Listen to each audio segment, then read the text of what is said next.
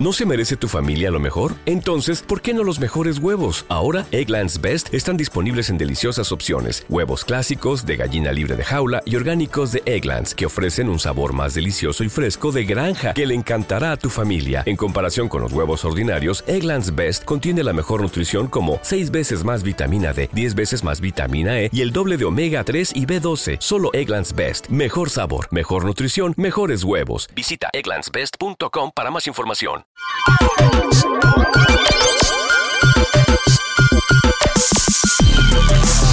Gracias Alex, amigos de Jurassic Memories. Fíjense que me quedé muy clavada con el tema de las boy bands desde que hablé de los Backstreet Boys y pues hoy voy a repetir. Hoy les voy a hablar de otra boy band, pero una boy band de Inglaterra, de Reino Unido, más precisamente y correctamente. Se trata de Five no sé si los ubiquen, em, estuvieron de moda, podríamos decir, en la década de los 90, un poco después de los Backstreet Boys, tuvieron menos discos que los Backstreet Boys, pero pues se les recuerda. Eh, su impacto, no sé si porque precisamente eran de Inglaterra, em, fue menor en México, pero sí, sí tuvieron algunas rolas pegajosas, sí tuvieron algunos hits, incluso vinieron a México eh, a hacer unos pequeños shows, o sea, nada masivo, pero se presentaron en algunos programas de televisión, etcétera. Five. Pues bueno, eh, yo a Five la primera vez que los escuché fue en Alfa. Eh, ya ven que Alfa pues llegó un momento en el que estaba en una transición entre el dance y el pop. Y bueno, en esas andaba cuando surgió esta canción de Five llamada Slam Dunk the Funk de su primer disco homónimo y Alpha fue precisamente la estación que los empezó a tocar, pero después ya no los tocó. Algo pasó ahí y ya no estuvieron más en su programación y a Five yo los empecé a escuchar en una estación llamada Código 100.9. Que bueno, ya hablaremos en su momento de Código, una estación polémica porque pues de alguna manera quitaron una estación emblemática que fue Rock 101 por meter el concepto de código que a nadie le gustó, pero pues bueno, a mí sí. bueno, que código ahí tuvo dos conceptos, pero en realidad les adelanto mucho y vamos a hablar de eso más, más adelante. Espero que en unos meses ya me pueda descoser. Pero el punto es que esta estación tocaba a Five, porque Five era una cosa muy extraña. Eh, no era una boy band como todas, porque en este momento si hablamos de boy bands inglesas, me viene a la mente por supuesto One Direction, ¿no? Que pues es una cosa muy popera. Pero Five era un concepto muy interesante porque no era pop puro, por decirlo así. Ya habíamos hablado de que los Backstreet Boys, por ejemplo, eh, combinaban en un principio el pop con el rhythm and blues em, y ya después se cargaron totalmente hacia el pop. Y con Five lo que ocurrió es que desde un principio fueron una mezcla de pop y hip hop le rapeaban pero durísimo. Todas sus canciones, o casi todas, mejor dicho, tenían un rap. Un rap sencillo o varios, eh, interpretado la mayoría por Jay y me parece que por Scott. Ahí sí no los ubico, fíjense. ¿Se acuerdan de que yo me jactaba de que podía distinguir las voces de cada uno de los Backstreet Boys? Con Five no me pasa. Y es que yo de Five, o sea, sí lo seguía, sí tengo dos de tres discos, pero no, no me clavé mucho con sus integrantes. O sea, algunos estaban ahí monones, pero pues no, nada serio. pero sí me quedaba claro que el que más rapeaba era Jay. Y es que, eh, no sé si se los comenté con los back, pero algo que tienen en común todas las boy bands es que en ellas siempre hay un inadaptado, ¿no? Por decirlo así.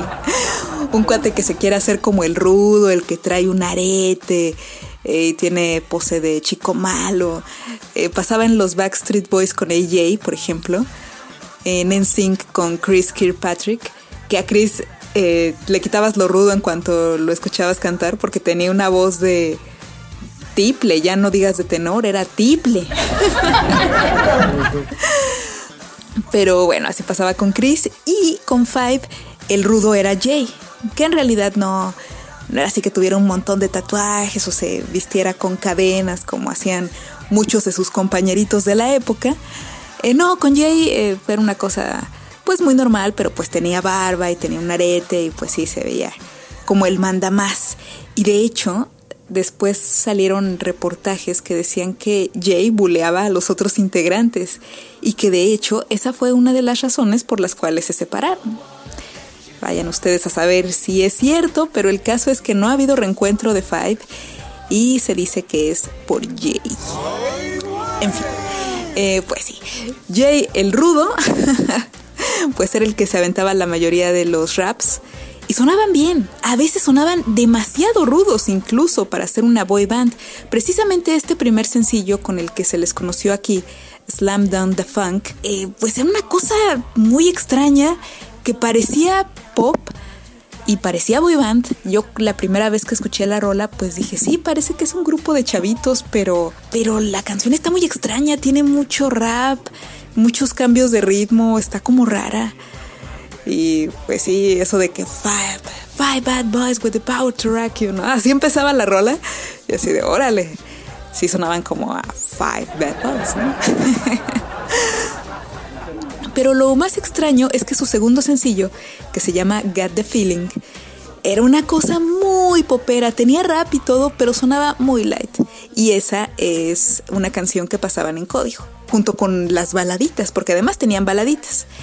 Por ejemplo, Got the Feeling sonaba muy suave porque todo el coro era na na na na na na na na na na na na y así se la llevaban. Y pues sonaba muy bonito, ¿no? Ahí de hecho me empezó a mí a gustar Fight porque dije, ah, sí son poperos, sí son una boy band, pues me hubieran dicho. Ya le entro a su música. Y ya después, gracias a Código, conocí otros sencillos como Until the Time is Through, que es la clásica baladita que a todos los grupos les metían a chaleco. Y de hecho a Five se la metían más a chaleco que nunca, porque manejaban si acaso una o dos máximo, pero no más. Cuando los otros grupos sí tocaban, pues un buen acervo de, un buen acervo de baladitas, las interpretaban, ¿no? Eso que las tocaban. pero bueno, eh, Five no, Five con trabajos, les digo, tenía dos y lo demás era puro hip hop. Incluso después de Got the Feeling, el tercer sencillo de, el tercero segundo sencillo de ese disco homónimo fue una canción llamada Everybody Get Up, que tiene por ahí un sampler, mm, una partecita que tomaron, tomaron prestada de la canción de, de John Jett, de I Love Rock and Roll. Entonces, para que se den una idea que sí sonaban rudones para ser boy band. Pero pues bueno, creo que ese fue a fin de cuentas el sello que manejó Five y se les agradece. Fue algo diferente en su momento, en los 90. Y yo aprendí a rapear. Ay, sí. Eh, ya les dije que parte de mi enseñanza de inglés incluía canciones, ¿no? Y también les dije que con el dance era muy fácil eh, aprender inglés. Bueno, ayudaba mucho porque eran canciones muy sencillas. Pues bueno, en algún curso un maestro nos recomendó eh, aprender rap para que se nos pegara, pues se nos pegaran más palabras y también para mejorar la pronunciación, el ritmo, etcétera, ¿no? Entonces, pues yo como nunca fui ruda, lo más rudo que tenía y lo único de rap que tenía pues era Five. y sí me aprendí por ahí un rap de una rola que se llama That's What, That's What You Told Me. Me parece que así se llama la canción de ese primer disco y pues está interesante. Todo ese primer disco está, está duro de aguantar porque les digo, es puro rap. Yo ya rara vez lo escucho completo porque además se dieron, se dieron a la tarea y a la ociosidad de meter 55 tracks en su primer disco, la versión que se vendió aquí en México. Y en realidad nada más eran creo que como 14, 15 tracks normales y todo lo demás eran espacios en blanco. Ah, pero como eran Five, tenían que ser 55 tracks, ¿no? Y el track 55 sí era una canción llamada Switch. Y estaba extraña pero chida, ¿no? De hecho, así podríamos definir a Five. Extraños pero chidos. y pues bueno, eh, esta ociosidad así era. Yo la primera vez sí me escuché los 55 silencios. No, bueno, no eran 55, pero después del track 15 así de silencio de 10 segundos, silencio de 5, silencio de 20, hasta que por fin llegabas al track 55 que era Switch y pues ya, ese era todo el chiste. Era disque su track fantasma, pero... ¿What? ya ven las modas. En fin, pues bueno, después de este disco, Five sacó el que fue su álbum más exitoso, llamado, exitoso aquí en el país, llamado Invincible. Seguramente los recordarán por eh, un sencillo llamado If You're Getting Down. If You're Getting Down, baby, I wanna know. Esa sonó, y de hecho sonó en alfa ya, porque pues ya eran exitosos y Código ya había desaparecido, gracias. Pero también ese disco es famoso por un sencillo que sacaron, un cover de Queen, We Will Rock You, que a mí me llamó muchísimo la atención que en el video de ese sencillo, de ese cover, Brian May, el mismísimo Brian May, toca con ellos. ¿What? Porque, claro, hubo muchas voces que dijeron, no, no puede ser, que hicieron estos chamacos? Destrozaron la canción de Queen. Y sí, un poquito. la verdad. Pero si el mismísimo Brian May, el compositor, accedió a tocar con ellos en un video, pues bueno, si a él le pareció bien, pues creo que los demás tenemos que cerrar un poco el pico. Pero pues así fue y le metieron un rap ahí que ni al caso, pero pues ahí estuvo. ahí estuvo Will Rock You, que también sonó en México. Y pues llegaron a la cúspide, se podría decir, de su fama eh, con ese disco, que ese sí estaba más digerible que el primero. O sea, sí era rap, pero ya no tanto. Metieron más ritmos pop y está, está bonito. Como les digo, más digerible. Pero después de eso, ¡pam! Se vinieron abajo. Eh, ya les decía yo que cae un grupo y van cayendo los demás paulatinamente. Y pues así pasó con Five, caramba.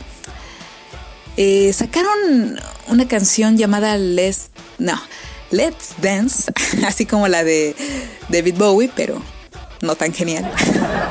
Ni siquiera se acercaba a lo genial esa canción. Era una cosa muy suavecita.